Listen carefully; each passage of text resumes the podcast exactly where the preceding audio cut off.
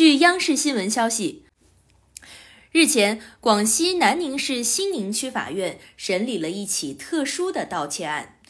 被告人趁其前女友昏睡时，先后通过指纹和人脸验证，从女子手机中多次转走共计十五万余元。在不知道手机解锁和支付密码的情况下，被告人是如何作案成功的呢？案件发生在二零二零年十二月二十六号，被告人黄某辉以商量还钱的名义来到前女友董某家中。看到董某正在生病，还主动做饭喂药。然而，让董某没想到的是，喝完黄某辉亲手冲泡的感冒药，很快就感觉不适，不得不回屋睡觉。南宁市兴宁区法院刑事审判庭法官李道福说，黄某辉利用冲感冒药的时机，在厨房里面把他购买的迷药倒进水中。董某饮用约一个小时后，他就感觉有点异常，头晕。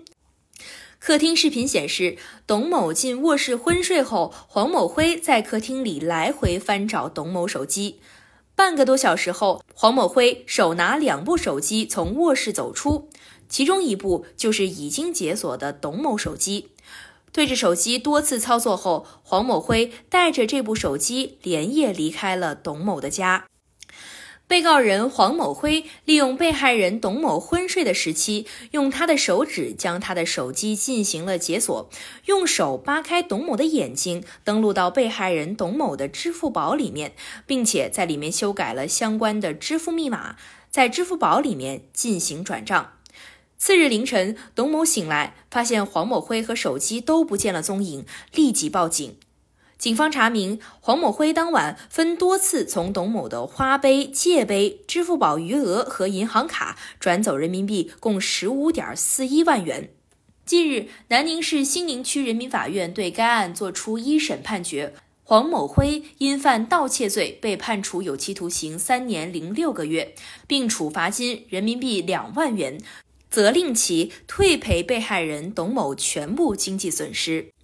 本案中，黄某辉就是通过支付宝趁董某昏睡时，完成了一系列转账盗窃行为。在不知道登录和支付密码情况下，真的可以翻开机主眼皮转账吗？记者找来了多款手机进行验证。记者找来了四款具备人脸识别功能的手机，全部输入同事的人脸和指纹信息。记者注意到，其中一款上市定价千元左右的安卓手机，在添加人脸时就明确显示，该手机采用的是二 D 人脸识别技术，并提示人脸识别安全性低于图案密码、数字密码、混合密码和指纹。首先进行手机解锁的测试。记者让同事平躺闭眼，并在眼皮被动翻开时有意不看手机屏幕，模拟人的睡眠无意识状态。试验发现，当同事眼皮被动翻开后，手机屏幕很快就顺利解锁。同样方式，记者接着验证了两款上市定价分别为三千多元和六千多元的安卓手机，还有一款定价近万元的苹果手机。记者发现。无论如何变化角度，多次翻动同事眼皮，这三款手机都无法解锁。记者发现，打开指纹解锁功能的手机，在机主熟睡状态下，都可以通过贴近手指解锁。如果熟人偷窥开机密码解锁了手机，在不知道支付宝登录和支付密码情况下，能否转账成功呢？记者继续用这四款手机进行手机支付的验证。结果发现，在登录支付宝时，系统提示可以使用刷脸验证身份，并要求被验证人眨眼。记者像刚才一样翻开模拟睡眠状态的同事眼皮，随后放下。意想不到的是，四款手机全部通过了人脸加眨眼的验证，成功登录支付宝。案件中，黄某辉通过翻开被害人眼皮登录支付宝后，为方便多次转账，还直接修改了支付密码。记者继续验证，在支付宝里面点击修改支付密码，选择不记得此前支付密码，就直接进入和找回登录密码一样的人脸验证界面。记者翻动同事眼皮，四款手机无一例外也都通过了验证。一旦修改了支付密码，通过支付宝就能轻而易举实现多次转账。对于案件暴露出的刷脸支付风险，支付宝是否知晓呢？记者拨通了支付宝客服的电话，支付宝客服表示，人脸识别它都是用一个活物识别，别人在您睡觉的时候去进行一个扫脸的话，正常情况下是没有办法通过的。这种案件出现。大多数不是因为支付宝的安全有问题，它主要是他人操作过他的手机。手机一旦被别人操作，其他支付类软件是否也能被翻眼皮支付或转账呢？记者用四款手机测试微信，发现定价六千多元的安卓手机和新款苹果手机向好友转账可以使用面容支付。遇到的是和手机解锁一样的人脸验证界面。记者翻开同事眼皮，多次尝试都无法通过验证。而两款定价较低的安卓手机虽然也支持面容解锁，但微信支付中只能选择指纹和密码两种方式。记者选择指纹支付，用手机轻触同事手指后，轻松实现成功转账。若想修改微信支付密码，方便多次转账，四款手机显示的界面一样，只能输入原支付密码，而且都不提供刷脸或指纹的验证方式。记者也随机测试了几款银行 APP，发现，在银行 APP 转账支付时，也都不支持面容和指纹支付。如果不知道取款密码，均无法顺利转账。其中部分银行 APP 登录时验证就十分严格，即使通过了手机验证码验证，还要进行人脸识别，并要求完成眨眼、摇头和张嘴三项动作。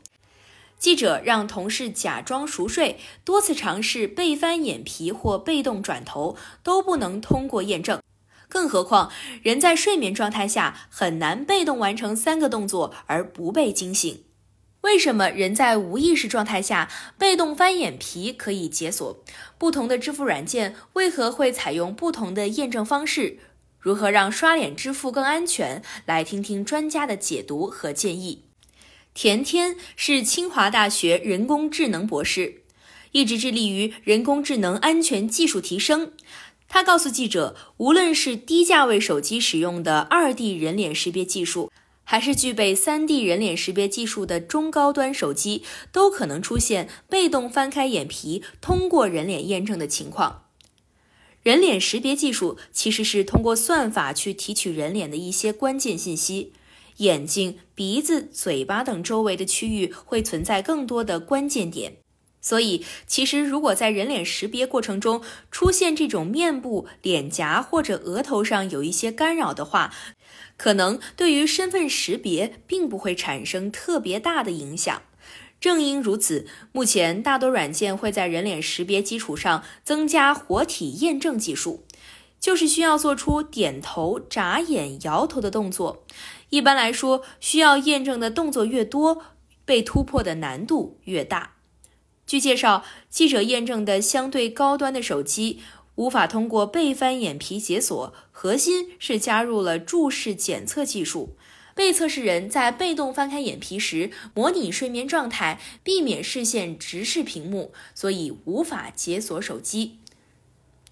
当前的人脸识别技术，我们要增强它的安全性，其实是需要综合的一些手段，把各种各样的方式结合起来。比如去判断我的眼球或者我的注视点有没有盯着当前这个设备，可以一定程度上增强在这个非配合情况下的安全性。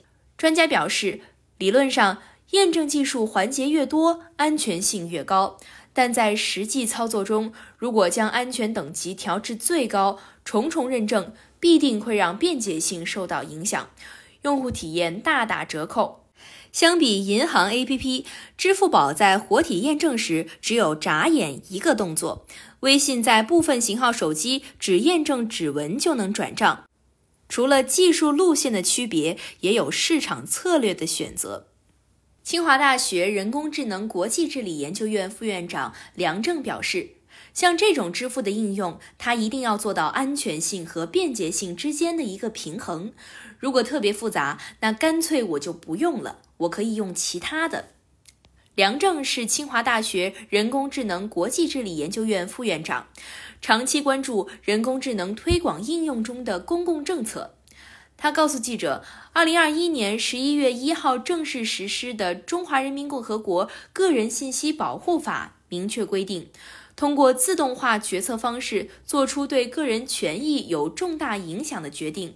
个人有权要求个人信息处理者予以说明，并有权拒绝个人信息处理者仅通过自动化决策的方式作出决定。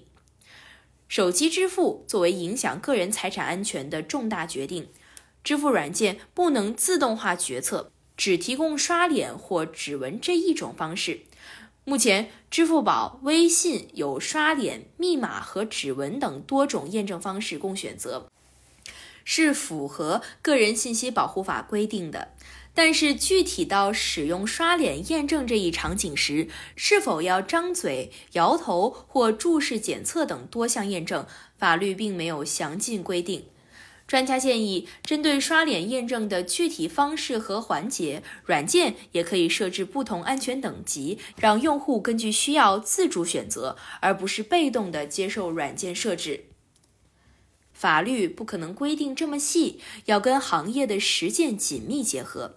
在使用刷脸支付的时候，就要有一个风险提示，是不是要设置这样更高的安全等级，作为一个前置性要求？意外损失后，是不是还能够提供一种救济方案？我觉得这个行业业界还是可以去考虑。专家强调。人脸识别同密码、指纹等传统身份认证技术一样，都存在一定被攻破的概率。现阶段尚不存在百分之百安全的技术。对于安全风险较高的用户，或者在浴室、美容院等公共空间休息的特定场景，可以彻底关闭手机设置中的刷脸和指纹识别功能，从而在解锁手机和支付验证时，不会出现刷脸和指纹的选项。人工智能专家田天表示，跟熟人在一起的时候，也要有相应的安全意识。一方面，我们要从技术的角度去增强它的安全性；另一方面，也需要大家的安全意识逐步提升起来。感谢收听羊城晚报广东头条，我是主播于彤颖。